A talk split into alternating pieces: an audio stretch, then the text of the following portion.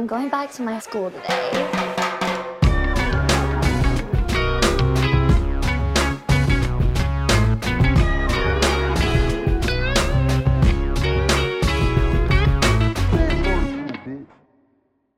Bienvenidos a un nuevo episodio de Escuela de Nada. El podcast favorito de la, de la fruta que se chupaba en el antiguo Egipto. ¿Cuál? El tucamamón. Ah, claro. Claro. Claro que sí. Porque se... Hoy es episodio especial. Está Sí, con señor. nosotros uno de los mejores comediantes latinoamericanos, sin Sí, duda. sin duda. Está Richie O'Farrell con nosotros. Wow, Aplausos. latinoamericano. Estamos completamente seguros de lo que estamos diciendo en este Eh, momento. gracias, un verdadero honor. Sí. Eh, todo viniendo de ustedes. ¿Sabes que es, Muchísimas es- es- es incómodo cuando uno recibe como un halago No, de yo más? lo digo. Cuando, ¿Verdad? Cuando uno recibe un halago de más, uno dice Claro. como que, coño, ¿cómo reacciono a este peo que me acaban de meter como el mejor de Latinoamérica? tienes dos opciones. O lo asimilas y dices... O dices... Nah.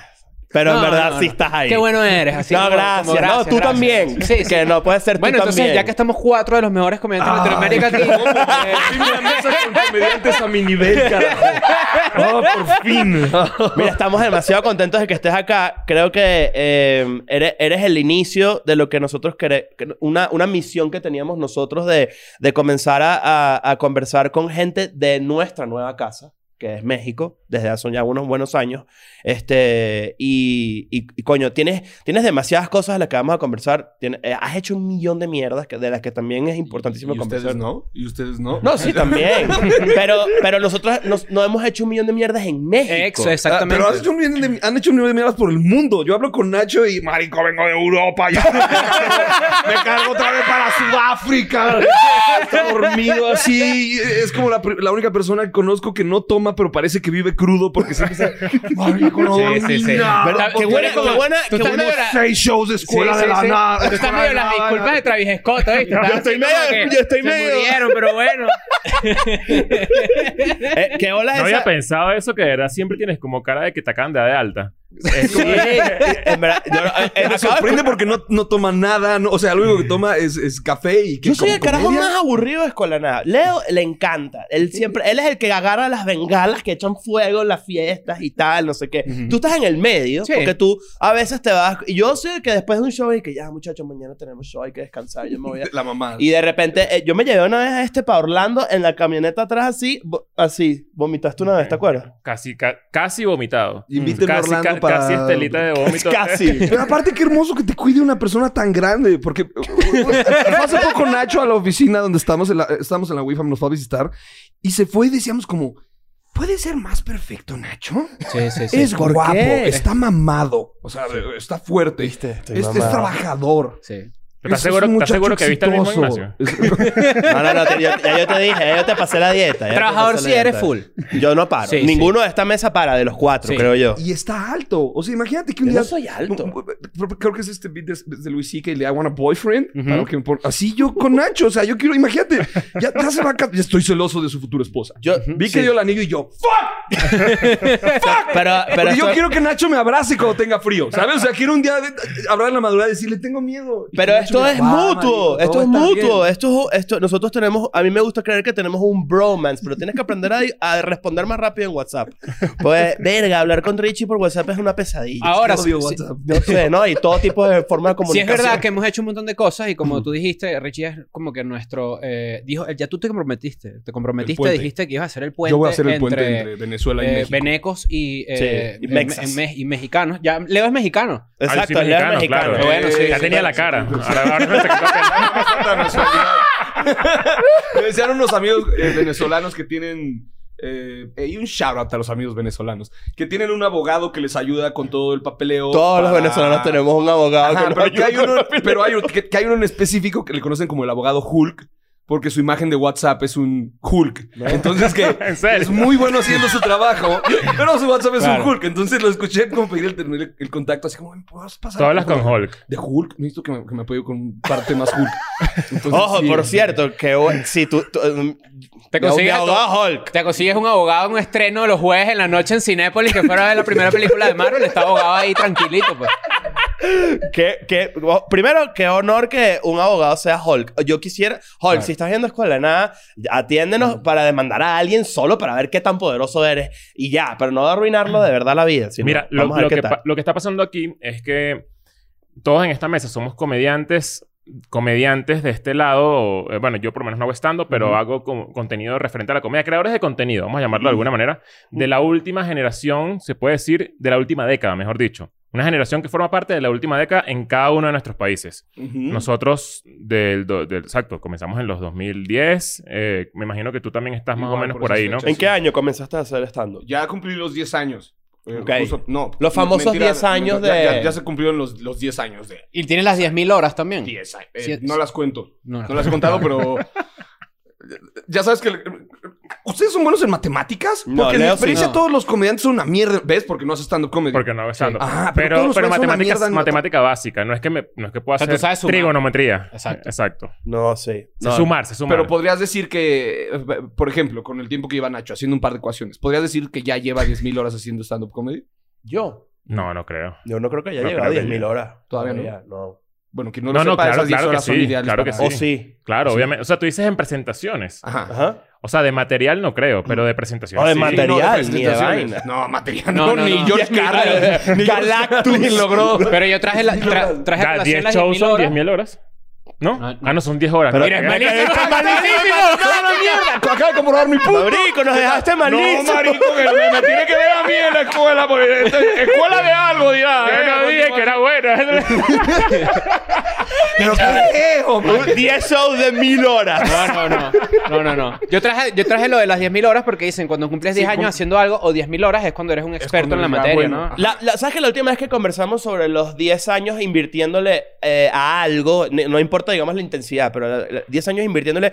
Yo, yo recuerdo que eh, yo estaba de acuerdo y después y tú saltaste inmediatamente y dijiste, yo no creo eso. Y, y y me lograste convencer de que realmente ya puedes de repente ser muy bueno en algo sin invertirle 10 años.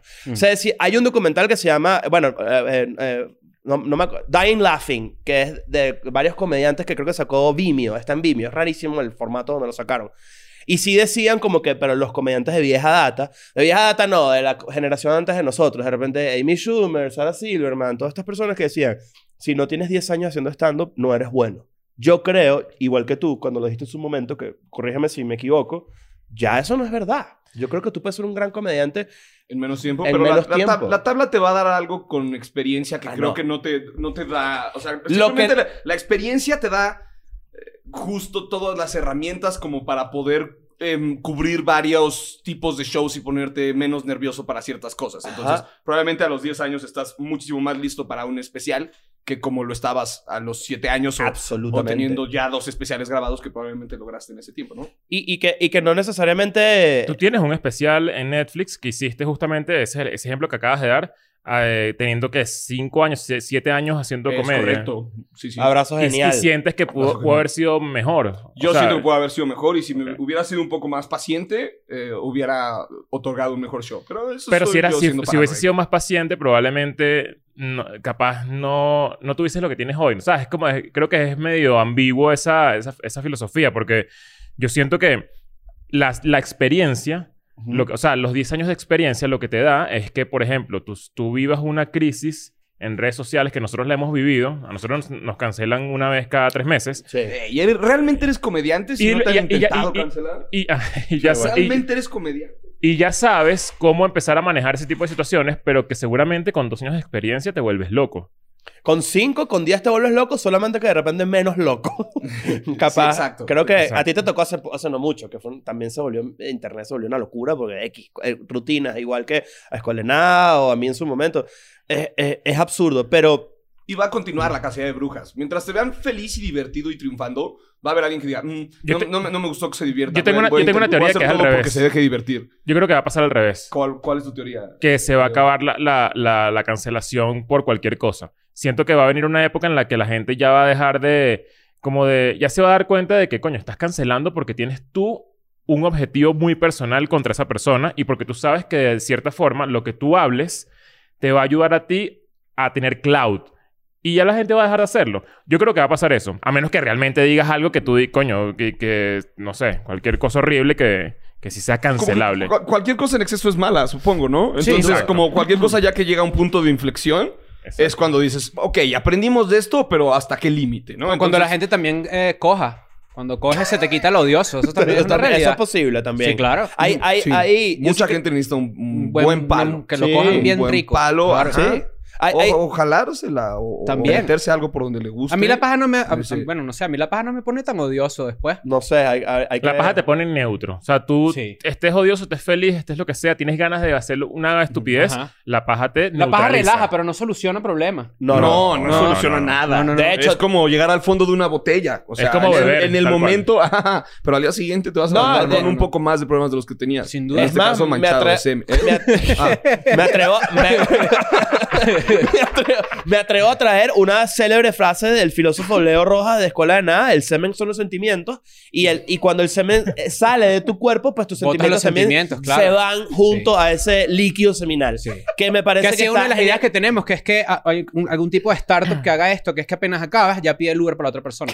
Pero todavía no, pero, pero, pero todavía no lo tenemos. Todavía Es no una hemos- buena patente. Exacto, no lo tenemos todavía bien hecho, pero. Hay pero que meterle un, un, un, un- un GCM al huevo para que cuando ¡is! el Uber de una Te metes un, se, se pida. te metes un AirTag en el culo, porque en el culo ah, que el te G. un chip por el culo. que- Y que en lo que acabas dices así que ah, el Nissan. Versa. Nissan Versa BB48. Julio está llegando y Julio así. Yo también ya llegué, Julio. Pero bueno, eh, yo creo, yo sí creo que al igual, al, al igual que Leo, pienso que estamos llegando a un momento donde la gente se está fastidiando de la constante este, cacería de brujas por cualquier pendejada, cuando realmente hay cosas como más importantes también por las que pelear, ¿no? Sí, eh, eh, tienes que escoger tus luchas y ver dónde está. Estamos ju- justo en una época en la que un movimiento muy importante tener una lucha. Y te destacas por tener una lucha. Había gente que... Y qué bueno que hayan encontrado su lucha, pero no tenían nada que hacer. Y encontraron una lucha y dijeron... ay, puta madre. Por fin, güey. Free Britney. De aquí soy, güey. hay gente que liber- Britney ahora está libre y hay gente que se quedó como, ¿y ahora cuál es mi personalidad, por ejemplo? Re- ¿Recuerdas ese documental? Sí, exacto. El de Don't Fuck With Cats. Sí. ¿Cuánta gente está dispuesta a perseguir a una persona, a invertirle tanto tiempo eh, a encontrar una persona? Porque hay una persona que se sienta a ver, spoiler alert, Google Maps durante un, un muy buen rato. Entonces, No, y creas comunidad y está bien. Y hay cosas que, es, por ejemplo, Don't Fuck With Cats, que es un documental que ya lo vieron, ya hablamos de esto hace millones de años, pero que tú lo ves y tú dices, verga, qué cool historia. Pero si la llevas al plano de la vida real y, digamos, de lo sensato, tú dices, esta gente se dedicó como 14 años a que un carajo no matara a tres gatos. Bueno, Entonces- ¿qué, y- y qué, tan- qué tanta diferencia hay? Aquí me voy a poner un poquito polémico. ¿Qué tanta diferencia hay, por ejemplo, en lo que hizo Taylor Swift? Mm. Que lanzó su disco, su, su nueva versión del De Red, de de Red, Red. y la gente está volviendo mierda a Jake Gyllenhaal, ¿sabes? Ujú. que, que, que- o sea, ¿qué pasa con eso? Es, es el mismo ejemplo de, de Don't no, Fuck ahí With es la gente Cats. siendo estúpida, ¿no? Y creo que sabes hasta dónde dejar de escuchar. Como, exacto, eliges tu lucha. Entonces, esto creo que es hasta correcto. eh, Es el ejemplo perfecto. Eliges tu lucha. Entonces, probablemente tu lucha es pelear con un idiota que eh, atacó a tres gatos. Probablemente tu lucha es proclamarte en contra del racismo y salir a manchar. O marchar, perdón. O probablemente tu lucha es eh, mentarle la madre a Jake Gyllenhaal porque Ujú. eres un imbécil. Entonces, como que cada quien va a ir escogiendo con el tiempo sus luchas y en qué invierte su tiempo, pero... Y que cada lucha es valiosa, solamente que hay gente que se apasiona. ¿Cada lucha? Cada Dep- lucha. de- me refiero- escoge unas luchas que dices, Sí, yo- híjole, hubieras invertido tu tiempo como... Estoy de por- acuerdo, pero para Ajá. esa persona es valioso y hay cosas que son inofensivas. Por ejemplo, hablando en serio, ¿tú crees que un carajo de repente en Quito que dice, hey Jake Gyllenhaal, jódete, de-", y Jake Gyllenhaal va a decir, es hora de joderme? Creo que no tiene redes. Me lo dijeron en Quito. Sí tiene, tiene, Sí tiene tiene. Instagram. Está Tiene ocupado Instagram. en un set o en un tour de medios. A eso voy, y es como que... No, no está revisando las redes. Y que es obvio que hay una estrategia por parte de Taylor Swift para que esto también agarre. Y ojo, y, y yo, y yo, tú eres, tú eres el gente. de Yo soy mesa. Yo soy Swift. ¿Tú eres Swiftie? Sí. Mm. Pero yo sí creo. Yo sí Creo- que creo creo- No, y además es loco porque yo amo a Kanye. Pero también Taylor me parece tremenda artista. Es una... es- es- bueno, tú pasas. A la gente le puede gustar lo que quiera. Pero mi pregunta es, redirigiéndose de, de esto que uno lee en redes, yo siento que en México es mucho, es mucho más. No sé si es porque en México hay, hay mucha gente. Pero de repente hay comediantes que ponen un tweet y tú inmediatamente lees los replies y es un montón de gente echándole mierda. Sí. Es decir, yo siento que en México, no sé si es cultural o algo así, pero sí hay más como, como en redes, como gente, no bully, por no es la palabra, pero sí hay una constante cancelación. Que de comediantes, de figuras públicas, bueno, de políticos, imagínate. Pero digo, siempre hay como un constante, Mm. eh, bueno, no diría acoso, tampoco es la palabra, pero sí hay ahí como una... Una pelea. Una una- hostilidad. hostilidad. Claro. una hostilidad. Un clout de hostilidad, ¿no? Es, Exacto. es hostil el público no- mexicano. Nos, nos gusta hacer pedo siempre Mm. y, y ver hasta dónde podemos llegar. Hay un programa aquí, es este, En Familia con Chabelo. Entonces, una vez que perdían los niños que participaban en Familia con Chabelo, Chabelo decía como, ah, dale otra oportunidad. Entonces le, le decían al público, ¿le damos otra oportunidad? Como, bueno, está bien, le damos otra oportunidad. bueno, entonces le daban chance a esta persona. Y hay, hay, hay un eh, artículo que indica que eso es lo peor que le puede haber pasado al mexicano, porque crecimos durante... Chabelo estuvo más de 50 años en la televisión mexicana, perdón si me estoy equivocando con el número, realmente no me importa mucho. Eh, educando al pueblo mexicano a "Ay, un poquito más. Un poquito más. Un poquito más. Entonces, eh, nos gusta tomar y tomar y tomar y tomar hasta donde se pueda. A que no puedas perder. A que no puedas perder. Exacto. Entonces, como que en una red social puedo tener una comunicación directa con alguien y decirle que le puedo mentar la madre. voy para allá. Estoy, estoy en camino. Y Claro. voy a tener un rato libre para investigarlo y seguirlo destruyendo. Y, y- y qué diversión. Entonces, entre más nos dieron chance de tomar, más tomamos. Y como comediantes tenemos que adaptarnos también a eso, porque no, no, no va a cambiar eh, que lleguemos a más personas. No vamos a dejar de llegar a más personas. La comedia empezaba en lugares cerrados de 50, 60 personas y quien se ofendía se largaba a su casa y o mandaba una carta y quedaba como un pinche loco que se este güey manda cartas. Ahora ya hay un espacio donde puedas poner Inmediato. tu opinión. Entonces, si estás enojado, va a haber muchísima gente enojada o en desacuerdo. Y también a la gente le encanta joder, porque te digo, nos, nos gusta tumbar ídolos. No, no hay nada que le guste más a la gente que ver a un ídolo caer. Eso sí es latinoamericano. Eso es muy latinoamericano. Internacional. Sí, Cuando creo. estaban cancelando ge- eh, gente le ponían party, ¿no? Ah, sí, sí. Fulano It's is over party. Sí, sí, sí. Entonces sí, es como sí. si la gente subía. "Uh, Ya le quitamos el poder a un Sí. güey que tenía mucho Sí, poder, güey.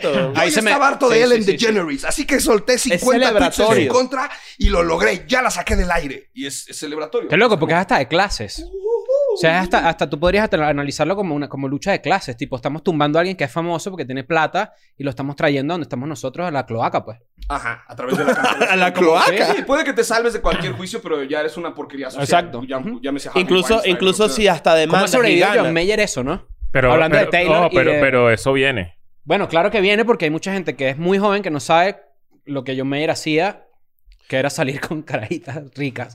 Sí, es verdad. Pero en realidad John Mayer lo intentaron cancelar hace mucho tiempo antes de que Con la entrevista de Playboy. Exacto, porque él sí, se, él sí era como un, como un galán. ¿Un playboy? de- Pero exacto. Que ahora ¿Qué? está mal visto. Antes de repente no tanto, pero... Eh, Es que, es que va, bueno, es también cada quien pasa como por sus, por sus laberintos y sus cosas de, de- de ver cómo coño sobrevive ese, esa constante, a ver cómo te joden y estar esquivando flechas constantemente. Y, a- y hay veces que ya hasta se hace, se te hace, no, te, no decir la palabra cómodo, porque no es cómodo. Nosotros nunca queremos que la gente la pase mal. Eso es una Sí, cosa no. que hay gente que piensa como que nada, él es humor ofensivo. Nadie quiere que ninguna persona que esté ahí la pase mal. Nadie quiere que se ofenda. Y un comediante le que hace eso es un pésimo comediante. Exacto. Y que, y que por- hay etapas. O hay etapas donde uno es más rata cuando está empezando y quieres hacer cosas edgy y tal, no sé qué. Yo estuve ahí. Como eso- la mitad, ¿no? Porque Como como la una mitad. adolescencia. Ajá, de exacto. este buen producto que llega y quiero hacer todo. De Ujú. repente es una adolescencia en la que Y dices, Es porque, es porque piensas que tienes demasiada voz. Entonces tú dices, ¿sabes qué? De lo que yo opino y me saca culo lo que dicen las demás personas. O sea, yo en Twitter, bueno, tú, tú también eras así. Ujú. Yo en Twitter al principio era una ladilla de Ujú. personas. O sea, era como que... Éramos. Sí. Era el chiste de esa red social. Había menos gente y era lo divertido. La- Sí. Los tiempos cambiaron. Hubo gente que levantó la mano y dijo, no quiero que hablen de eso. Ah, bueno, pues déjame reto como comediante y veo cómo puedo hablar de otras cosas. Antes era como un salón de chat. Sí. ¿Tú usaste alguna vez salones de Sí, chat? sí, sí, sí, sí. Y eran pequeños salones de chat y ahora es como un gran chat room con gente demasiado distinta. Entonces un comediante hace un chiste eh, semi pesado y lo lee una señora que es cristiana que vive en, en- en Corpus Christi, Texas y se ofende porque, porque no le gusta ¿Sabes que qué? hablen ¡Te va que, castigar! ¿Sabes que hubo una época en, en que Caracas? Jesucristo le decía eh, harder Daddy? ¿Sabes que hubo una época en Caracas en la que eh, yo tenía mi Twitter, estaba muy activo en Twitter y de repente empezaron las protestas. Empezó el peo, el peo civil, la calle, no sé qué, toda la policía reprimiendo, etc. Y uno compartía cosas de, de- de la protesta, como para ayudar, para, ¿sabes? Cuando Para hacer eh, informar. informar, no sé qué. Entonces, como que mi Twitter pasó de ser lo que era a informar un poco porque, bueno, había un- muchos problemas en mi ciudad. Gracias a esa compartida, me empezaron a llegar señoras a mi Twitter. Ya te dice este chico, eh, Leo. Me parece que es boliviano. ¿no? Está muy bien informado. de todo bueno, le, le- responden. Gracias, amigos bolivianos, por so- compartir nuestra lucha. Es un rolling gag de que te cambió de nacionalidad. ¿eh? Nada personal, nada personal. este. y, y de repente llegan estas tipas y decían. ¿Qué bolas este boliviano, de verdad? Este mexicano boliviano, qué lindo, que, que, que informa, no sé qué.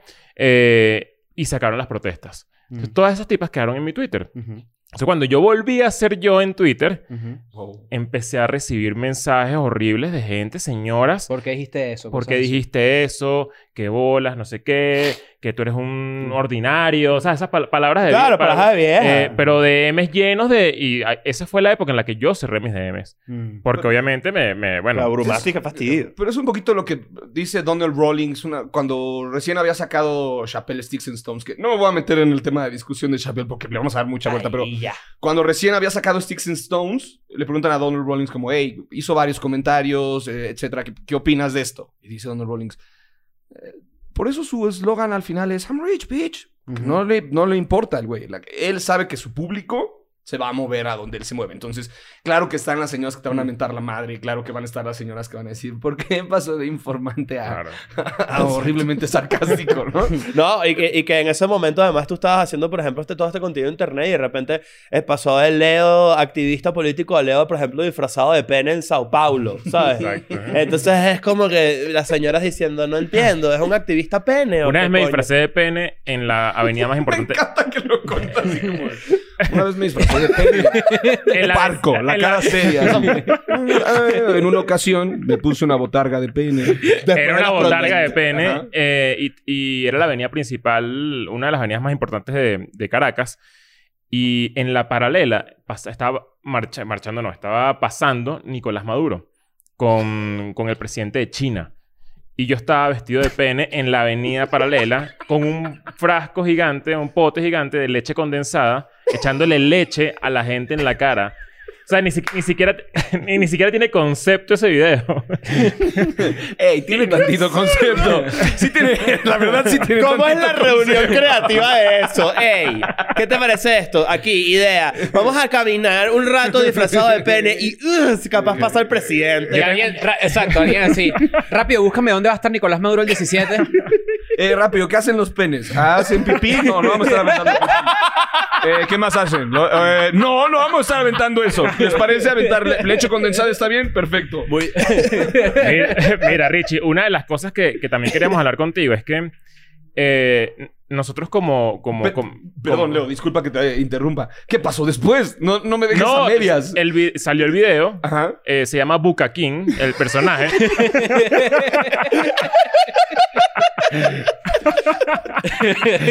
y YouTube, YouTube tuvo demasiados views, llegó a demasiados views y YouTube me lo tumbó. Pero lo tengo por ahí, lo voy a ¿Y tus- lanzar. ¿Y tus fans de Twitter estaban eh, enojadas? Enardecido. ¿Las señoras? No, las señoras, yo creo que fue otra época. Las no señoras estoy y que, seguro. que, eh, que bueno. Qué bueno que el pene es opositor, por lo menos. Pero lo que te vamos a preguntar es que eh, nosotros como creadores de contenido que emigramos y nos vinimos a un nuevo país, a nuestra nueva casa, México, eh, necesitamos entender de parte de un comediante mexicano cómo se cala dentro de la industria en México. Sabes que para, esto no sé si lo sabes, pero para los comediantes extranjeros, México es una plaza súper difícil. Súper, súper difícil. O sea, que, eh, difícil. llenar un, un lugar en México, si no eres mexicano, es complicado. Eh, pero tú vas a otros países donde capaz la diáspora venezolana, en, este- en el caso de nosotros, es más, más amplia y es mucho más fácil llenar un teatro, eh, girar en, por toda Latinoamérica.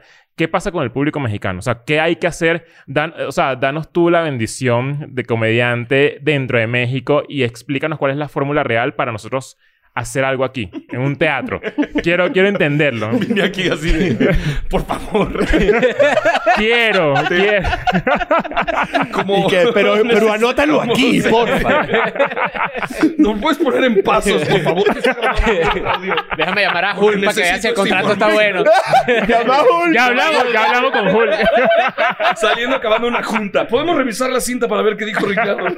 Creo, este es mi parecer. De nuevo, este es mi parecer y, y cualquiera está tu invitado a, a estar en desacuerdo conmigo y eh, no hay ningún tema.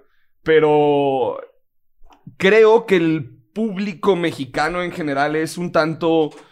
um, no, no es esta la palabra, pero tiende a discriminar, a rechazar. Voy a decir el- la palabra rechazar, porque no es, no es directamente una discriminación, sino que existe este tema como de...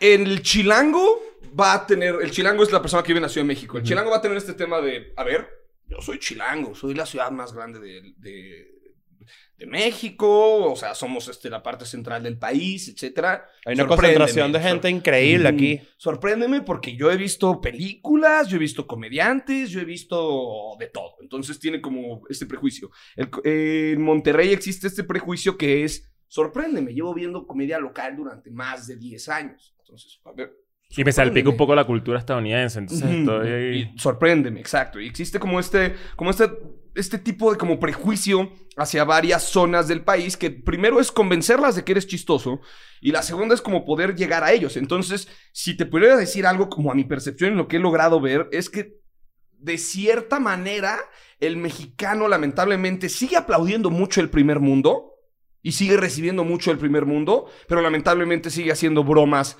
sobre el tercer mundo. Llámese Perú, llámese Venezuela, llámese Argentina, etc. Y, y puedes bromear dentro de un show en eso, que son cosas que no grabaría yo, por ejemplo. Pero puedes hacer este tipo de gags, que son bromas un tanto desgastadas sobre los estereotipos del tercer mundo, como lo hicimos ahorita con, Bioli- con Bolivia. Con Bolivia. Eh, e indudablemente van a funcionar. Pero también está esta experiencia de que viene un comediante de Estados Unidos y de repente notas que el público no está entendiendo todos los chistes, pero los está aplaudiendo para que vean que es inteligente. O bien esta persona que es de Europa y ves a ocho personas a su alrededor desviviéndose por atenderlo. O sea, cuando a un mexicano le dicen, y viene de Europa, es como... ah. Ay, malinchi- Es, malinchismo. exacto, ese es el término, como un- una especie de malinchismo. Entonces, si te pudiera dar el tip es inmíscuate a la cultura, o sea, métete Mm. hasta adentro. ¿Cuántos eh, creadores de contenido de Colombia, etcétera, han logrado posicionarse en México simplemente por el tema de y entran a la comida mexicana y, y- y al mexicano le gusta ver que te comas un mazapán, que te enchiles, Mm, que conozcas claro. el país, que lo recorras. Eh, estaba entrevistando ayer a Sebastián Yatra, que es de Colombia. Y la gente en México lo adopta mucho justo por eso, porque cuando el güey se para en México, viene y hace cosas muy de mexicano, come picante, le encanta la comida mexicana. Hiciste un ñam ñam con Yatra. Es correcto. ¿Qué comió? Mi comida mexicana. Sorprendente cómo mente come prácticamente la misma cantidad de chile que yo. ¿En serio? Sí, Mierda. estuvo comiendo bastante, bastante habanero.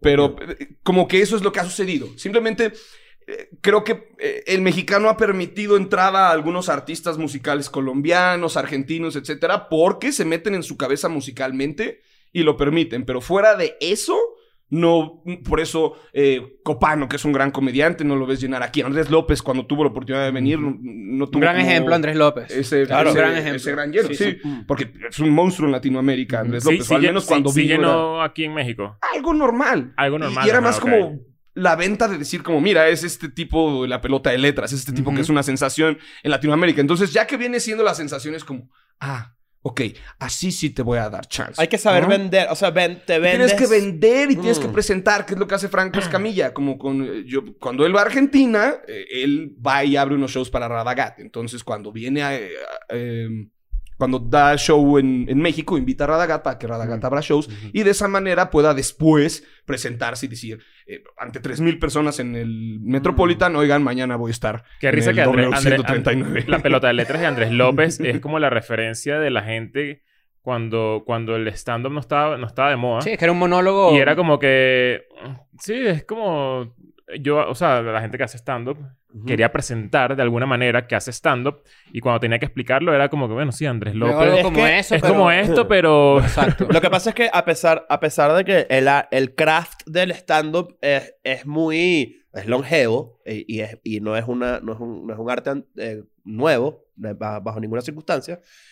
El, el stand-up latinoamericano, número uno, tiene un- una cantidad de prejuicios encima horribles. Yo lo he contado antes y, por ejemplo, cuando yo he- he buqueado, por ejemplo, un club en Washington Y me, y me voy a presentar ahí. Yo les conté, yo les conté a Chris y a Leo, tipo, hey, ellos dije, bueno, pero que vas a bailar, te vas a, a disfrazar de payaso. Y no lo hacen en un lugar feo, ¿eh? No es Sí, como no. que me ofendí. Porque el, hay, Where's your sombrero? Ajá. Exacto. Perdón como que te inter- Ah, que- you're doing... hickey, hickey". Sí, No. exacto. Perdón que te interrumpa, pero es la idea. El, el, el, el público eh, puede saber lo que es una premisa, un remate, pero no saben lo que es un comediante hacky. Ajá. No saben qué es un... ¿Sabes? No saben cómo es... eh, por ejemplo, yo... lo- Eso que dijiste de Perú y Venezuela está súper interesante porque nosotros hemos hecho chistes... Ese tipo de chistes. eh, sobre todo con Perú. Claro, y lo hemos hecho, pero irónico Exacto, encima de que- la eh, premisa exacto. de que Pero, ya por ejemplo, es- yo fui a un show de, de comedia eh, aquí en México. Apenas había llegado a México en el 2017, 18. Y había un comediante que era el host. Estos open mix de 20 comediantes, ¿sabes? Y habían cuatro venezolanos en el, en el show. Ujú. Porque, bueno, sabemos que aquí hay mucha gente que tú, has trabajado con el cuartico y sabes, conoces a la gente del cuartico y tal. Eh, entonces hay varios, ¿no? Y otros por, por nombrar. Y esta persona como que iba presentando a los comediantes y a medida que fue pasando la noche se dio cuenta que eran venezolanos, ¿no? Como que no sabía. Y se lanzó el chiste de Papel toalé. papel toalé. Exacto. Y yo dije, ¿Y funcionó? claro, pero es Claro. aquí. Sí. Pero, Pero, es es- es- refuerza el- mi el punto. La gente no sabe. La Y además no eso es una crisis de Venezuela hace- de- en ese Claro. momento ya tenía cinco años superada. Ahora tenemos full. el, mesero argentino, ya. Ya. Pero ahí sigue. Exacto. Ahí sigue. Claro, y está, y, es- y ojo, de eso no podemos escapar, pero yo creo que más bien ahí es donde viene el trabajo. Ahí es donde uno realmente se pone el extra milla de, de decir, ok, Franco Extramilla es buenísimo. Huevo. Fra- Franco, bueno, Fra- Franco es un ejemplo muy cool. Pero ¿cómo lo relacionas? Sí, no, bueno, Franco es un gran ejemplo. Lo que hizo Franco, a mi parecer, fue de cierta manera, eh, con tanto conocimiento que tuvo de estar tureando por Estados Unidos, por partes de Europa, eh, por Latinoamérica, fue aprender a neutralizar más su lenguaje y hacer menos, chil- menos eh, norteño, menos mexicano, menos chilango y hacer algo que se pudiera entender, entre comillas, de manera Y al universal. mismo tiempo ser ultra mexicano. Sí. Porque, claro, su- eh, eh, en, en- en Estados Unidos hay que 40 millones de mexicanos, más o menos, 38 millones de mexicanos, es una locura. Entonces, claro, tienes un, un- un- un mercado demasiado poderoso en Estados Unidos en el que Franco ha logrado unas cosas que yo digo, coño, que admirable, que cool. Carne Hall, por ejemplo, es una locura. Un, latino llenando Carne Hall en Nueva York, es una demencia. ¿Sabes? Eh, yo, yo cuando yo estuve en Los Ángeles y vi el, el- un espectacular gigante de Franco en, en, en, en frente al Laugh Factory, es parte del Laugh Factory. Y yo dije, brother, qué cool, qué brutal y que, y que, qué poca es la presencia de los comediantes latinos en Estados Unidos que, coño, eso es, una, eso es una barrera también que hay que romper. Igual que, por ejemplo, nosotros lo que tú planteabas acá en México, que, coño, sigue siendo una cosa medio cuesta arriba, medio Yo pensaba que era algo muy de, de- de nuestra generación, pero ya que dices lo de Andrés López y que, que llena normal, o sea, es como que algo de, de- que viene de atrás. Sí, o yo lo sea, percibo, como que, de nuevo, es mi percepción, pero como que tienes que, viniendo de afuera, hacer un esfuerzo Extra. Extra. Claro. Porque Claro. me- hay un comediante que se llama Luke, que es de Canadá. Y cuando Luke se sube, a pesar del acento gringo, la gente, la gente presta atención. Tiene como- él usa como una camisa mitad tal, mitad, mitad. Lo he visto como. Disculpa. Él- como una, una camisa que, que como que mi- mi- es raro. Yo lo he visto y es increíble. Pero lo que sucede es justo esto, como les presento a este comediante que es de Canadá, entonces ya el latino entra en modo, ah, ahora aprendió nuestro idioma, ay, a ver qué dice. Claro. Cuando que muchas veces, de nuevo, es mi percepción y eh, puede que esté equivocado, pero muchas veces me ha tocado ese tema, que escuchan a alguien con otro acento y empiezan como a ya a quitar la atención porque no les parece tan importante o tan relevante Claro. simplemente por ese hecho. Y, y- y una de las razones. corazón. Una de las Claro. razones por las que, por las que comenzamos a conversar y, y- y- y- y- yo se lo había contado a Cris y a Leo en su momento que te fui a ver, fui a ver tu, tu hora nueva, que es una maravilla, de verdad, de verdad que, o sea, no me recuerdo, por ejemplo, tienes todo un beat de la gente que aplaude en los aviones, que es una cosa increíble, vayan a verlo lo que puedan. Gracias, que, que cuando, cuando tú te montaste en el 139, yo, yo me recordaba de, por ejemplo, lo que era para nosotros hacer shows en Caracas. Que en este caso es difícil em, em, por unas circunstancias muy específicas, pero que muchos de los venezolanos y la gente que nos fuimos, coño, es muy raro que lo podamos volver a vivir de la manera en que lo vivimos en ese momento. Sí, no. lo- Que yo tenía un año haciendo stand por ejemplo, y hice stand frente a 3.000 personas. Exacto. En el teatro, como decir, eh, la UCB, que es como la UNAM de acá. Que fue donde me cancelaron, en- by the way. Ahí fue donde te cancelaron porque dijiste lo que ahorita vas a volver a decir exactamente todo el mismo material. Claro, claro. Eh, pero, por ejemplo, en Venezuela, eh, sí hay como que... Como aquí también lo hay, pero hay mucho, había mucho eh, audiencia para stand-up. Sí. Y entonces en ese caso En era- ese caso, era- entonces, com- cuando fui a ver a, a, a Richie, a- cuando salí del show, yo salí muy movido porque todos sabemos que yo realmente no soy un tipo muy patriótico, se puede decir. Yo no conecto con ese tema de... Porque eres español, para empezar por ahí. Ah, Bueno, exacto. Sí. O sea, superior. Entonces, el, el, peo, el peo acá está en que... En Viene que el primer mundo. Ah, viene el primer Sí. mundo. Ah. Ay, yo todo este tiempo no lo estuve escuchando. Mira, mira, mira. Escuchaba cómo La balbuceaba. gente así, yo me imagino la gente así, se monta el comediante y dicen es de Canadá. Pensé que estaba pidiendo papel higiénico o algo así. O peor, o peor. No parece venezolano. Uy, mira. Horrible. ya. Que te digan no pareces venezolano. Horrible. Está feo. Está feo. Claro, pero fíjate que, fíjate que me pasa. Me lo han que- dicho. Colega mexicano, boliviano. Pero, claro, ¿qué me pasa? Que probablemente también capaz incluso es una cosa subconsciente mía del trauma de haber tenido que escapar y toda la mariquera que me pasó de, coño, de no querer como que, no querer saber de eso. Pero cuando vi a, a Richie y dije, coño, qué sabroso estar en tu ciudad, pararte de tu cama y literal ir unas cuadras a ser comediante, ¿no? Y conectar con, una, con tu place, tu lugar, Cuando empezaste. Sentido de donde- pertenencia en su máxima expresión, ¿no? Tipo, tú estás en tu patio, ¿sabes? Y yo lo sentí. Yo sentí tu comodidad, tu tranquilidad de, de sentarte, de, de... Y está la gente contigo porque son la misma gente. Yo dije, ¿cuándo será otra vez? A pesar de que lo vivo. Lo vivimos cuando giramos y tal. Claro, obviamente Miami, Madrid, no sé qué. La mayoría de la gente es venezolana, pero no es lo mismo a estar en casa. Y me alborotó como que ese, ese feeling y se lo escribí. Le dije como que, brother, ¿sabes? Me, me, me, me, me fui para la casa todo loco pensando como que cuándo va a ser el día en el que yo vuelva, a pesar de que ya México es mi casa, este, estoy comprometido con una mexicana. Así me dice, yo me jodí, yo estoy jodido, no hay manera de escapar. Y ya está. Pero el, el, el hecho de, coño, nosotros soñamos con hacer un show en, en Venezuela, eh, sobre todo en este momento, soñamos. Antes capaz era como, estaba como más reacio a la idea. Pero cuando vi tu show, dije, quiero buscar la manera de hacerlo. Quiero buscar la manera de regresar. Pues no hubieras hecho tus pinches chistecitos.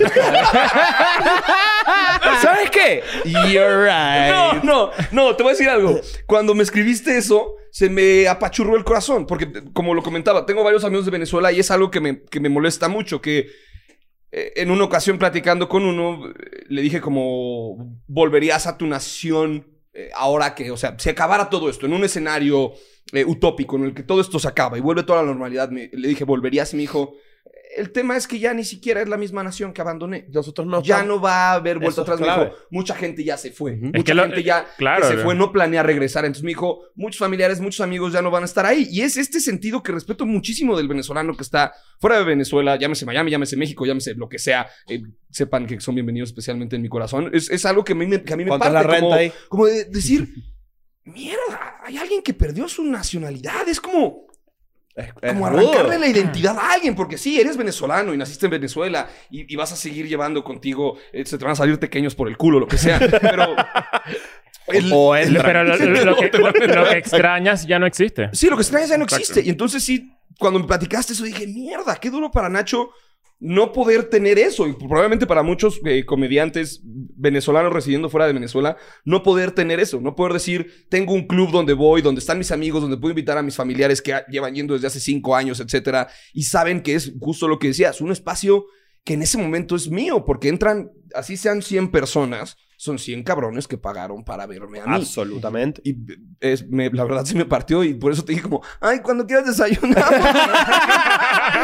Entonces, así Yo voy te- haciendo... Yo te compro yo te compro comidita. Voy haciendo hizo, conexiones a través de la lástima. Richard sí que te trajo un regalo, una bolsa así, el Soriana con un poco de papel higiénico adentro. Toma, para que te Y mira, bien. esto es lo que tú porque- Esto es lo que a ti te gusta, ¿no? Harina pan, ¿no? Pero, pero fíjate que a pesar de... Y, y claro... ya no y- comas vas, ya no vayas a comer vas, ya no estés No, siguiendo los no, camiones. mientras yo esté Ya aquí. no. Pero fíjate que a pesar de... Y quitándole un poco también la, la, la connotación este, victi- victimosa del asunto, porque nos Porque tocó... uno se adapta, ¿no? Nos Uno tocó y es claro. así. No- y uno es muy afortunado, por no, ejemplo. mucho suerte. Uno- Dentro... Lo, lo bello es eh, en lo que se convierten, porque eh, eh, siempre lo he dicho y probablemente me manden al carajo, pero es lo más similar que conozco al sarcasmo y a la oscuridad del humor inglés, el del venezolano. Por eso es como, ¿qué más me vas a quitar? ¿Qué más? Ah, honestamente, ¿De qué no sí. vas a bromear? Ya, ya, ya me madrearon Es bastante. como que ya no hay sentimientos de Es por la, medio. La tranquilidad billetes- del desesperado, dice Rubén Blades. Ahí te lo dejo. Coño, que Parece. Wow, no. Me- me- billetes se convirtieron en trencitas de papel. ¿Qué más me vas a quitar? ¿Qué Sí, más me vas es que a quitar? la y ese sentido es lo que los hace tener este gran, gran sentido del humor que yo admiro tanto. Y que la mayoría de la gente también que emigra como que termina en estos países y se inserta muy... La mayoría, hay muchas personas que, Algunos bueno, que- literalmente se insertan porque te com- comprometiste con una mexicana. por ejemplo. Por ejemplo. claro. Sin duda. Pero, pero, pero fíjate que... Diste el anillo, literal. Sí, no, claro, inserté.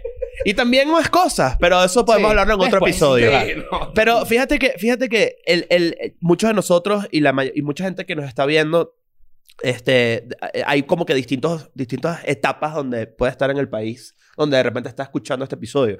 Puedes estar entrando al país, puedes tener cinco años en el país, puedes tener 10, puedes tener tres. Estás como que hay distintas, eh, hay gente que ya está metida en la economía de ese país, está metida ya en el tema de, en el cultural, ya tiene una pareja del país, por ejemplo, tiene, eh, eh, tiene su pareja gringa, tiene su pareja argentina, tiene, esta, y, y, y volver a Venezuela se les hace como que un poquito más lejano porque ya tienen su nueva casa, que es parte de también lo que, lo que venía hablando, tipo, cuando vi a Richie y, y de hecho de inmediato me animé a pedir una fecha acá porque dije, ya tengo que volver a construir mi nueva casa en mi nuevo, eh, y, y, cueste lo que cueste y tenemos que echarle, o sea, tenemos que hacerlo porque forma parte del asunto. Hay algo súper interesante de los comediantes mexicanos, que es que como México es tan grande y la industria de la comedia em, está creciendo mucho, en los últimos cinco años ha crecido mucho, como que no les hace falta salir de México. Sí, yo se lo dije, yo estoy No le- obligando a no Richie a salir. No, les hace falta. No, sí, créeme que nos, an- nos anima y nos emociona, pero muchos de nosotros podemos recorrer el país. eh, eh, yo he tenido la oportunidad de prácticamente dos años recorrer el país con el mismo tour. Eso es increíble. Sin la necesidad de salir. Salimos, nivel. ya el próximo año vamos a explorar un poco más de fechas, pero en ese tour pudimos ir a, a algunas partes de Colombia, eh, fuimos a, a Guatemala y El Salvador, que el público... Hay muchos no mexicanos si ahí que va también y es cool. Increíble el público. Em, pero sí, es como ir creciendo. Claro que existe ese deseo, pero también sabemos que la misma batalla que ustedes. ¿Cómo le hago para llegar al corazón Claro. ecuatoriano? ¿Cómo le hago para llegar al corazón eh, peruano? ¿Cómo le hago para poder llegar a más audiencias? Y creo que es esa. No, el corazón peruano tienes que hacer una veneca. Eso es una realidad. Eso es verdad, tienes que ser Claro. venezolana y, y, Y ya. para allá. y que, y estés casado. Esos son los chistes de los que estamos hablando hace que rato. no se deben Exacto. hacer porque está ahí, ahí, ahí, fíjate que en nosotros nos hemos sorprendido a medida de que hemos avanzado con ese, como por ejemplo con los tours de escuela de nada en particular, que de repente este, decimos, hay alguien que no sea venezolano acá y de repente son más manos de las que uno espera. Y uno se impresiona full. ¿se acuerda? No sé si se acuerdan que, por ejemplo, en Panamá cuando fuimos, había gente de Paraguay, había gente de, de, de, de, eh, local, había argentinos, había... Que eso tiene que ver mucho con, la- con, la, con la- las parejas también de los, de los, de los venezolanos que llegan al a la ciudad y, o sea, los tú. Los yo. Tú- tú- los que se consiguen novias de la, de la ciudad a la que llegan. Y, o novios y de alguna manera los meten como en el universo de, los, de la comedia de, De de- de acá, país. de su Claro. país. Eso siempre pasa, eso siempre pasa. Ahora, Pero- lo bonito es saber que el latino está invadiendo el mercado internacional y se lo está comiendo por Eso, lados. ese es el verdadero plan. Eso es, eso está, eso es increíble. Frente. Y, y- y volviendo el frente, el famoso el frente. Yo estoy obsesionado con esa idea. Y, y, y, le- y justamente lo que decía Leo, tipo, ¿qué, qué tiene que pasar para que de repente quebremos un poco la... la, la y, y qué cool que, claro, tú estando aquí en este episodio, en este momento estás viendo gente que te- no nos ha visto a nosotros y te, está- y te ve a ti, te quiere a ti y te sigue... Saludos a, a, a todos. Claro, que, que, que te sigue, que, que sigue ñam ñam extravaganza, que sigue neurosis y ánimo, que sigue todos los proyectos en los que estás involucrado y que, y que se den cuenta que no solo es la cotorriza, también esta escuela de nada. Es que si hay, si hay como... eh, y no por encasillar a la cotorriza en un género. Amamos a la Porque yo cotorriza, son lo igual amo máximo, y los queremos es mucho. impresionante lo mucho que han crecido. Es como decir un tipo de. Hace poco Kanye West estuvo en un, en un programa como de ese estilo, como un podcast relajado, etcétera. Y, y- Cuando lo aplaudieron demasiado. Ah, Y lo que decía era como, estoy en una como cotorriza gringa. Y Sí. entonces ustedes son la cotorriza De hecho, veneca. No, Nori, que es uno de los raperos que está ahí, eh, dijo como que unas declaraciones en las que él dijo, yo hice que ahora amen a Kanye otra vez. Porque claro, se, se, Too se- much. se se mojoneó. Tú, Moch, Sí. porque sí fue, hizo Sí. varios Kanyes. en Además. Todos es- esa es la, ent- debe ser la entrevista más fácil del mundo. Habla, ¿sabes?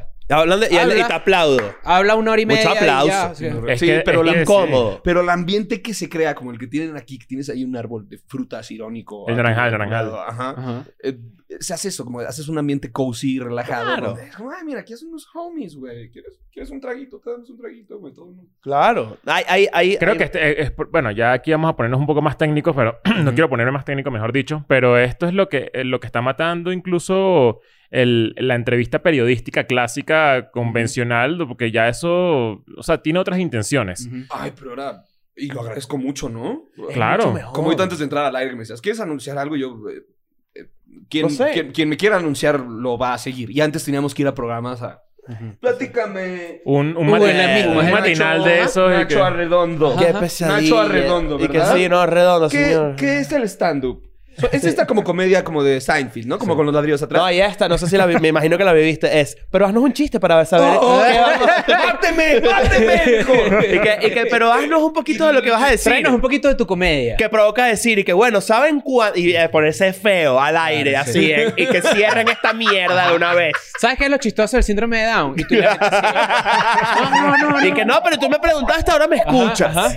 Claro, pero es que ay, qué desmedida era esa época que- y qué falta de respeto. Yo, yo recuerdo porque yo trabajé en radio, yo hice radio y era una pesadilla. Y cuando eh, no hay nada peor que llegar y que una persona esté leyendo. Ah, leyendo sobre ti. No, mames, o sea, ¿qué, qué mierda es esa? Bueno, es lo que siempre hemos dicho, ¿no? Hay que hacer el mínimo esfuerzo, por Sí, ejemplo. ten tantita, ten dos segundos. Exacto. madre. Claro, Dos segundos que por ejemplo contigo cuando, cuando vemos episodios de Ñam Ñam Extravaganza, el trabajo que le metes es, es duro. O sea, eh, yo, lo, yo, yo me pongo nervioso. Me imagino que yo te conozco. Tú eres un tipo nervioso.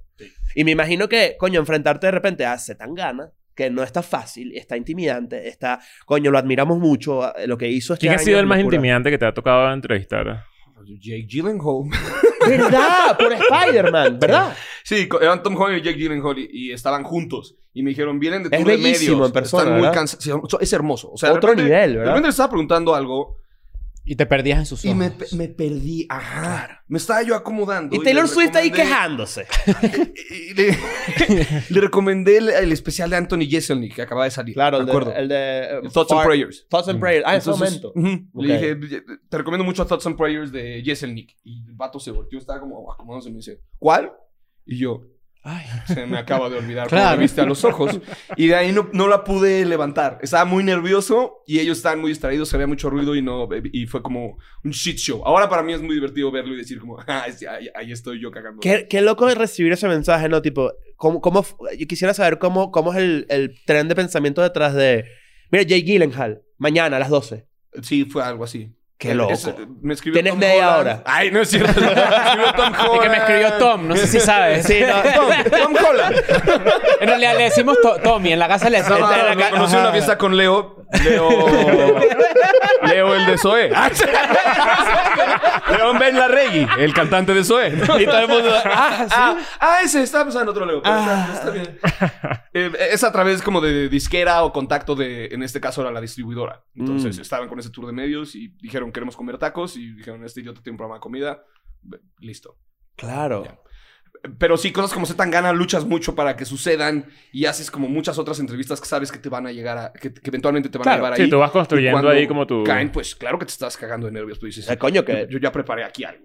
Claro, Sí, ¿no? Y tú... Y tú... tú, tú Pero o yo, sea, yo, yo me he mentalizado en que, en que cuando nos toque entrevistar a Jake Gyllenhaal, por ejemplo, ya, o sea, para mí tiene que, él tiene que entender que para mí es exactamente como uno, porque eso es lo que seguramente va a disfrutar, que ese es el punto que estábamos hablando antes. O sea, como que yo, Ujú. ah, si, si yo fuese Jake Gyllenhaal, Ujú. eh, Sí puede ser, si quieres. ¿eh? Estoy, estoy, estoy ahí. Eh, me, la verdad es que me- Estoy me- ahí. me- estoy ahí cerca. Me, me encantaría. ¿Cerca de qué? Patineta. De Chris, ¿de qué? ¿Cómo, ¿Cómo se está cerca de ser Jay Eh, Gyllenhaal? Me encantaría que no fuese... No sentir que me está entrevistando una persona nerviosa, ¿sabes? Como Claro, que está como ahí, claro. como toda cagada, como toda como... Ay, ¿sabes? Claro, como, como que... eh, yo creo que esa es la sensación que quiere tener un artista gigante. Es di- Y por eso acepta también como hacer esa gira de medios toda... Sí, sí. No, y que, y que claro, ellos tienen mucha experiencia siendo entrevistados. Eso es un... De hecho, hay un momento del día... Yo, yo he tenido oportunidad de ir a junkets y yo entrevistar que sí. Yo, yo fui al junket... ¿Te, te acuerdas de esa historia? Esto es épico. Esto es que no, no quisiera yo crear expectativas sobre este cuento porque a lo mejor es decepcionante, pero esta persona que tú tienes aquí al frente entrevistó a Michael Cera. Ok, en Junket. Eh, Yo fui en junket o de sea, Arrested pues, Development. Junket, mucha gente no sabe lo que es un Junket. Es- Exacto. lo sientan todo el día en un hotel, Ajá. ¿correcto? Deténme Sí, sí. cuando me equivoque.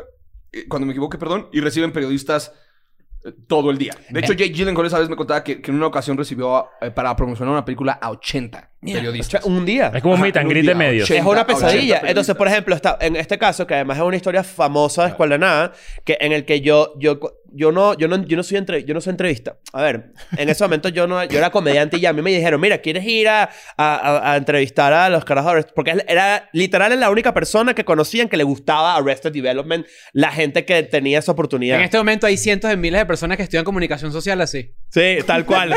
en, en- en Parasite. ¿En qué año? por el retrovisor a mí. y que yo, yo no Y que- quería que... yo era el único ¡Bueno! Era el único que hablaba inglés y me mandaron a... Casi. ¿En Entonces, qué año fue eso? Eso fue 2000... verga, ¿Qué pudo haber sido? 2010. Cuando estrenaron en Netflix Arrested Development, que la temporada es una mierda. Sí. que fue decepcionante porque no era parecido a lo anterior. Pero eso fue... Eso habrá sido 2000 2011 como mucho. Eh, y recuerdo que yo dije, bueno, yo quiero dar una buena impresión, porque además no iba a entrevistar a, a Michael Cera nada más, sino también a... a David Cross, ¿no? A David Cross, Oh, que era shit. como que, huevón, o sea, tú me estás... Sí, Porque aparte haciendo stand-up. fue, muy, más fue mucha suerte Sí. que me tocaran como que las personas que más me tripeaba del elenco. Ujú. Entonces, llego, yo, yo dije, y yo dije, yo voy a, los voy a impresionar. Y en el aeropuerto, yo compré chocolates Ah. para darle a mis amigos Michael Cera y David Cross. Ok. Y yo, y yo llegué Con tu chocolate. con... bueno, Ah, eh, primero me... eh, Que era una cajita. Como... No, era una tabla. ok.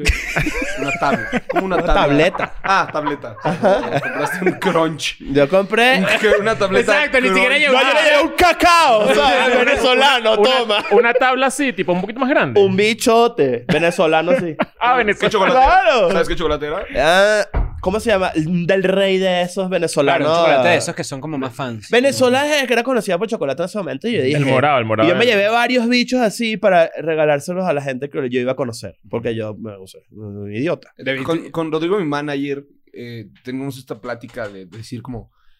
¿Qué edad tienes cuando haces ciertas cosas? Como qué edad tienes cuando pides un pie de nuez Yo en un tenía una edad restaurante. equivocada no, para ahí, hacer o sea, esto. cuando, cuando le estás llevando a la gente unas tabletas de chocolate, pasas de tener tus treinta y tantos así, 60. Ya eres Sí, la tía claro. de 60 años. De, No, casi "Les le traje doy un unas billete. tabletas de Claro. Casi le doy un sobre con monedas. Toma, cómprate algo lindo. Entonces, ¿qué pasa? Yo llego y, y, y este junket era tal cual como lo describe Richie. Tipo, los actores teni- estaban metidos cada uno en una habitación de hotel todo el día recibiendo gente y siendo fastidiados, en verdad. Porque por más que sea, por más amables que sean y por más cool, es hartoso, ¿no? Tipo, coño, no quiero hablar con unas personas extrañas todo el maldito día. Probablemente sean las mismas preguntas una y otra vez. Sí, Eh, a eso voy. Y habrá el que se quiera hacer el que voy a hacer preguntas diferentes. Me pasó. Yo fui esa Ah, persona. Wow, continúa. Claro, y, y, y ¿sabes qué es lo peor? claro, pero Trajiste chocolate aquí porque... agárrate, agárrate, que esto se pone peor. Porque cuando yo llego, y efectivamente, eh, de- es, es beneficioso para ti como entrevistador, Parasite, como entrevistador, este, es beneficioso para ti agarrar a los artistas a primera hora de la mañana, porque eres de las primeras personas que él reciben, ¿verdad? Michael Cera me tocó muy temprano en la mañana, 8 de la mañana. Yo probablemente haya sido su primera, segunda, tercera entrevista. Sorprendente, Michael Cera habla perfecto español. Porque, sí, señor, porque, ¿Michael Cera? porque hizo varias películas en Chile y el carajo habla perfecto español. A ver, Y el pero, que- ah, ok. Y sé que ¿Qué? Rubol trabajó con, eh, con, un, con un fotógrafo mexicano, Chuy Chávez. Él es, él es muy, muy pana. Y hablamos de petróleo. Claro. No sé. Eh, él, él es... ¿Cuál fue la pregunta que le hiciste? No, ¿Qué opinas él- del petróleo? ¿Cómo es la situación en Venezuela? no recuerdo que... que- que- Marico, ¿cómo ves lo que está? yo sí le dije como que... Sí fue como que, ¿por qué hablas español? O sea, sí como fue como muy genuino esa entrevista. Y le di su chocolate, que bueno, que mucha gente está... Siempre ha sido esa joda de Nacho le dio el chocolate a Michael Cera. Pero yo no le di chocolate a Michael Cera. Yo le di chocolate a Michael Cera y uno a David Cross. Pero David Cross me tocó a mí a las 9 de la noche. ¿Y tú te Y- quedaste todo el día ahí? en- Ah, sí. Esperando a David Cross. Sí. Esperaste más de 12 horas a David Cross. Esperé unas día 9, 10 Si no horas. saben quién es David Cross. Eh, yo entré en una vorágine de. David Cross de Mr. Show y de mm, el- el- en Spotify hay varios discos de él haciendo stand-up. Sí. Es increíble. Otro peo. es y es, increíble. Y es Tobias Funke. de Y es. Tobias Funke.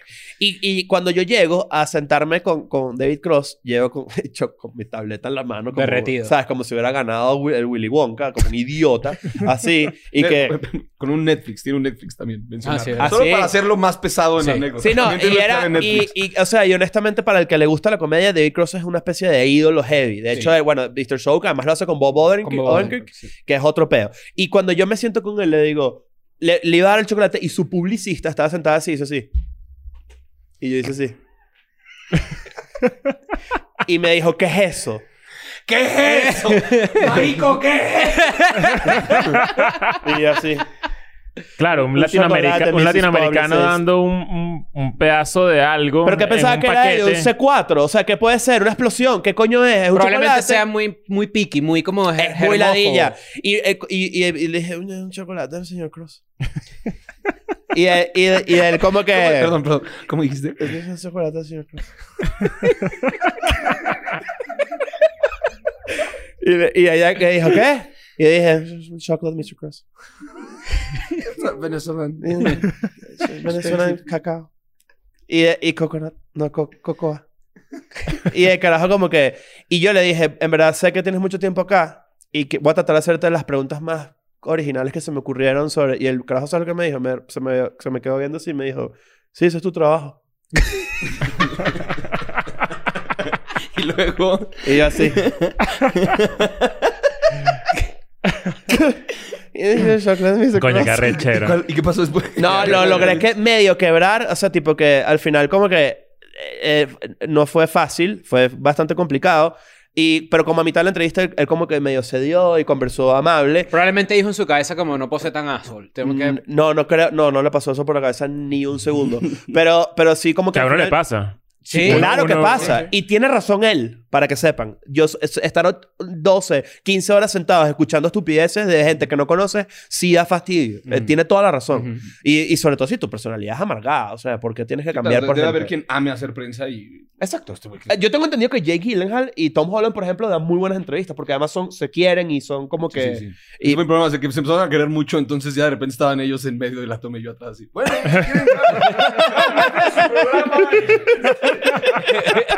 Nancy, arregla la, la cámara de Leo. Pero Pero... que me da como que...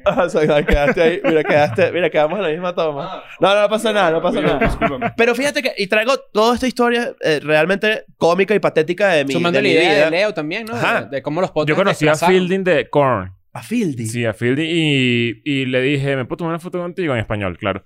Y, y me dijo... O sea, hizo así. Qué- qué.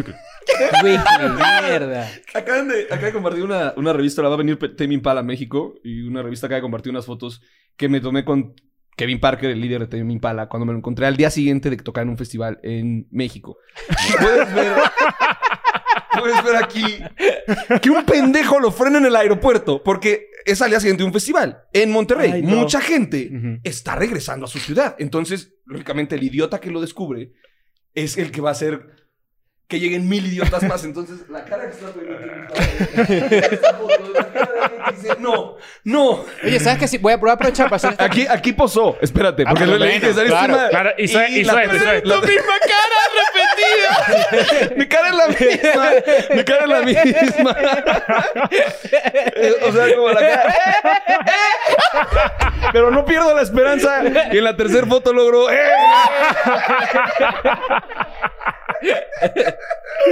Pero esta, esta es una pregunta. Eh, Richie, a- a- algo que yo sé de ti porque lo sé es que te encanta la música en general. Soy, soy un fan. Eres sí, un sí, melómano. soy- Ustedes tienen mucho eso. en- Sí, Ustedes ti- dos. tenemos mucho en común eh, con nuestros gustos Más musicales. puentes. Ahorita construimos más puentes. Pero en estos días estaba leyendo que The Strokes, que es una de mis bandas favoritas, Ujú. es conocido dentro de la gente que le gusta mucho la música porque cuando vienen a Latinoamérica, eh, Julian Casablancas Ujú. odia a Latinoamérica y odia dar shows aquí. Es Pero muy- aquí lo aman los, la gente aquí lo Sí. Exacto, entonces como que l- la recomendación que decía Julian Casablanca viene mucho a México, incluso a DJ sets y pendejadas. Bueno, nosotros estuvimos en el- al yo, lado del aquí tiempo, los ajá. ¿no? En el Corona, cuando vimos a... Ah, es a- verdad. A... unos ¿The amigos. Voids? a- Ah, a- ¿a quién ¿Banda de vimos? ¿Cómo que se sí, llama? a A Noel Block. Party, a Block Party. Exacto. Ah, claro. Estaba Ju- Julián Casablancas un, ahí. un gran amigo de la casa eh, toca en una banda donde tocan algunos integrantes de Block Party. Nos invitaron al Corona a una parte donde están los trailers de los artistas y no sé qué. Y estaba Que de hecho vi- pipí al lado del de Interpol. Sí. Su pene y el mío estuvieron cerca. Paul Banks. Sí. Wow. Sí, No sí, siempre sí. tienes... Y- no, y- no siempre te puedes sacudir el pene junto a. Paul Banks y que esté bien, ¿no? Y, llor- y lloró su pene porque él es No. melancólico. No, no, pero mi pregunta era esa. ¿Será que de verdad sí hay artistas que... No, no sé Kevin Parker porque no lo sé. Pero sí hay artistas como que dirán, uff, tengo un show en Colombia. ¿Sabes? ¿Te ha tocado un artista en ñam ñam que, que haya de repente al principio y después quebró y tripió, pero que haya dicho, está bien? Sobre todo los raperos y los reggaetoneros, y me parece correcto en su personalidad eso, llegan como con esta actitud de... Sí me conoces, ¿no? Ujú, Mm, Empecemos por ahí. Empecemos porque me conoces. No le ando dando entrevistas a cualquiera. Entonces, si en la entrevista descubren que tú no los conoces bien... Se molestan. Por ejemplo, la, la disquera venía muy espantada con Zetangana y me decían, es que viene to- todo un día de prensa y ha estado un tanto serio. Y les dije, sí, porque no si yo soy. Zetangana y a mí me preguntan, oye, ¿cuándo grabaste el madrileño? Ujú. Ay, güey, haz tanti- lo- de nuevo, haz tantita tarea y, y permite que esta entrevista pueda eh, fluir distinto, ¿no? No es lo mismo decir cuando grabaste madrileño a, oye, en madrileño tienes un track con Karim León. ¿Qué tanto te apasionan los corridos tumbados? Ah, Otra ah, conversa. ahí ya empieza otra conversación, ¿no? claro. Pero hablando de malas anécdotas, me tocó con Reed Hastings, el CEO de Netflix. La Mm. persona a la que más quisiéramos que nos dé trabajo. Me dieron un bomberazo y me dijeron, viene a hacer un tour de medios, lo puedes entrevistar mañana, no para tu programa, sino para un contenido que va a ser aparte. Y yo, con gusto. Qué raro que gire el CEO de Netflix. Pues Claro, como que lo que medios. querían era que... Bueno, porque son esos, esos, esos jefes de empresa que son como yo soy la cara, ¿sabes? Como que está él Sí. y está Ted Sarandos, que también dan como ese tipo de... Pero Ted Sarandos como que ya agarra No, más contenido. el control. Eso lo hace mucho lo- el, el cónsul de embajadas, ¿sabes? Que, no, que es raro que le entrevisten a los, a los Ah. cónsul, pero es como que quieren siempre promocionar cosas de la, del, del, del país Ujú. En la embajada del otro país. ¿sabes? Como Aquí que específicamente era mostrar que el tío Netflix tiene una cara, porque en México adoptaron el apodo tío Netflix. Ujú. Entonces Ok. era entrevistar al tío Netflix. La entrevista iba bien, yo iba fluyendo bien. Le dije así como, tú tienes contacto con Chappelle, ¿no? ¿Me puedes dar su número? Ujú. O sea, como estaba yo haciendo como esta comedia como muy como de broma invasiva, etcétera. Y hay un corto, de- hay un corte de repente y se voltea y me dice, ¿eres comediante? Y yo sí. Y me dice... eh, ¿Qué año fue esto, perdón? Eh, hace cuatro años probablemente. ¿Antes o después de Abrazo Genial? Eh, después de Abrazo Genial. O sea que te está preguntando si eres comediante, pero tú tienes un contenido en su plataforma. Sí, sí, sí, sí, pero esta es la mejor parte, me dice. ¿Eres comediante? Y yo, sí. Me dice, bueno, la próxima vez que tengas un programa de entrevistas y seas comediante, procura hacer reír a tu invitado. No mames. no. Y así habla un CEO. Y la verdad es que tiene razón. Pero me dejó en ese momento así como de, ay, me paré temprano. me, avisaron, me avisaron a las 12 y me paré a las, a las 12 de la noche. Me avisé y yo así, bueno.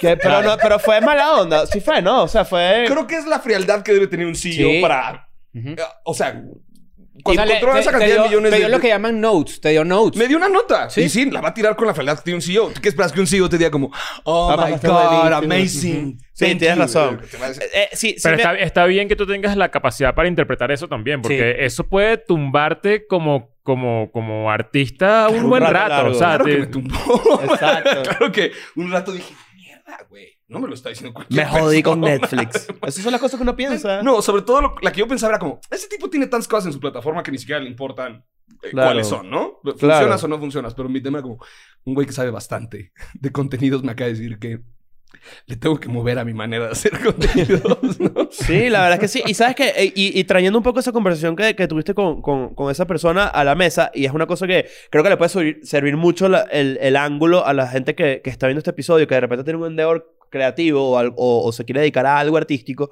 es que el, el- el- el eterno... eh, nosotros hemos hablado mucho de la, de la, de la estrategia punk. La estrategia ponqueta de, sacar vainas, ¿no? Porque de alguna manera u otra, Richie, Richie y yo hemos estado conversando un poco como que qué debería hacer yo con ciertos contenidos que tengo grabados, si se lo vendo a una plataforma, si no, este, si tenemos, exacto, o que nos vayamos por la estrategia ponqueta, que es básicamente lanzar contenido en tus canales. Entiéndase, Escuela de Nada, entiéndase Yo Solo, entiéndase de- eh, eh, la manera de, de- de realmente... YouTube, YouTube, básicamente, que es Mm. gratuito y es para la gente y, y, queda ahí, ¿no? Facebook, Spotify, Apple Music. O sea, el- que el contenido sea tuyo para que lo quieras poner en un eh, vinil o en un cassette si quieres. Facebook funciona full para contenido, sobre todo en México. asumo, Funciona como para machacar un contenido y lanzarlo a forma de sencillos. Y por eso platicamos de ese acto punk. No, no, no es pintar el pito a las plataformas. No, no, no, para decir nada. que, Ay, yo puedo sin ustedes. Sino es decir, traigo prisa, ¿quieren? ¿No quieren? Ok, bueno, yo traigo prisa. Entonces lo voy a sacar por mi cuenta, a mi manera punk, bajo mis reglas, con mi publicidad, con mi inversión necesaria, con mis amigos, con la activación BTL que yo quiera hacer, que el BTL es que yo te mande una playera de mi show y que tú digas, ah, ya recuerden que sale mañana, como poder hacer todo ese tipo de publicidad que yo controle. Claro, que tú disfrutes, que seas dueño de, tu, de, tu- de lo tuyo. Y de nuevo, con, con Live from Pachuca, que fue el primer acto punk que hicimos eh, con un show, solo hemos hecho dos veces con, con Live from Pachuca con Ciudadano Porque tú, Mexicano. exacto, porque tú tienes, para que la gente, por si acaso no saben y vayan a verlo, tienes, en este momento tienes tres horas publicadas de de stand-up. Mm, tres horas y cachito. Hay uno que es shows. abrazo navideño, que mira, queda bien para la época, en familia. Siéntense a ver abrazo navideño. Ok, nosotros hicimos una película de Navidad, no la pueden ver en ningún lado. Sorry. Se ha, convertido, se ha convertido en una especie de, de De película de Fellini. De, de culto. Culto. Ay, la encontré en una página rusa donde la puedes Puedes- descargar. con subtítulos rusos, está en este claro. USB. Sin duda, sin duda está ahí. Este, pero si- tienes, tienes, bueno, Abrazo Genial que está en Netflix, está Life of Abrazo Pachuca. navideño. Y después de estos dos, yo quería sacar Live from Pachuca, que específicamente hablaba mal de un presidente que estaba ya por salir de turno. Y al que todos odiábamos. Entonces yo decía, esto lo tengo que sacar este año o este Claro. chiste que es muy bueno va a perder Muere. vigencia. Claro. Porque no es lo mismo que lo veas sabiendo que ya se acabó ese turno y decir, Sí, ah, mira, habló de ese sexenio y te recuerde a eso a, a que salga. Es como los que tenemos contexto. ahora chistes de la pandemia, por ejemplo. Esto no va a durar mucho más. Tenemos que publicarlo en algún lado. Exacto. En el- algún momento espero que la pandemia se acabe. O, bueno, escribiremos más sobre ella durante 13 años más. Y respetuosamente Netflix me dijo, no eres el único comediante en español. Hay muchísimos más comediantes y traemos 16 en fila. Eché cuentas, 16 si echaba uno por mes era más de... Sí, era año y Era pico. poqui- año, año y medio. A ver, ayúdanos. ¡Eran cuatro siglos! No, iba a ser más o menos entre. Porque no es lanzamiento mensual por cada comediante. Dije, esto va a ser más de un año y medio. Y yo traigo prisa. Voy a hacerlo por mi cuenta, pero desde cero. Y al hacerlo por mi cuenta, pude yo pagarme mis vallas de publicidad. Me pude, pude subirlo a Spotify, pude subirlo. Esta idiotez que te platicaba que le decía a la gente de que está en Tidal y la gente. ¿Estás en la plataforma de Jay-Z? ¿Cómo le haces? Eh, lo subo y ya. subo. Pero era esto, poder decir, ok, no estoy en Netflix porque en ese entonces especialmente te preguntaban, ¿está en Netflix? Era como el criterio para poder ver algo. Claro. ¿Está en Netflix? Claro. No está en Netflix. Ah, Sí. eh, me pasa el link. Entonces era como si no está en Netflix, que esté en YouTube. Dije, si no está en Netflix, pues, lo voy a poner en todos lados. ¿Tuviste un Y- conflicto y- de ego y hice este personal con de- eso? No, al contrario. De repente ya estaba yo necesitado de ponerlo en todos lados. De querer hacerlo, eh, que alguien qu- quisiera hacer un remix y que no se le bajara de Mm, internet. Entonces, claro. como, oye, hiciste remix, lo puedo hacer. Es tuyo el especial, haz lo que quieras con él. Hicimos unos viniles para hacerle a la mamada. Brutal. Sí, porque para que alguien se los encuentre en 10 años y diga, este estúpido hizo viniles, hicimos cassettes. Ya nadie usa cassettes. La empresa a la que le pedimos los cassettes nos dijeron, ¿Quieren ¿Seguro? que tenga contenido? ¿El cassette en el show? en el cassette es de broma, porque nos lo piden como para activación. No, sí, queremos el show. O sea, quiero que algún idiota que lo compre ¿Cuánto y lo cabe en un cassette? Es cuatro bits en un cassette y que da la vuelta para escuchar el remate. Oye, ¿verdad que sí debería morirse, morirse la gente que le dice Netflix a todas las plataformas de streaming? Bueno, pero eso es porque lideran el mercado. Pero te digo, lo bonito del acto punk es que es bajo tus propias reglas. Claro que Netflix es un fantástico lugar para estar. Y claro que estamos hablando ahorita de Carlos Vallarta, que es el primer mexicano en tener tres Netflix.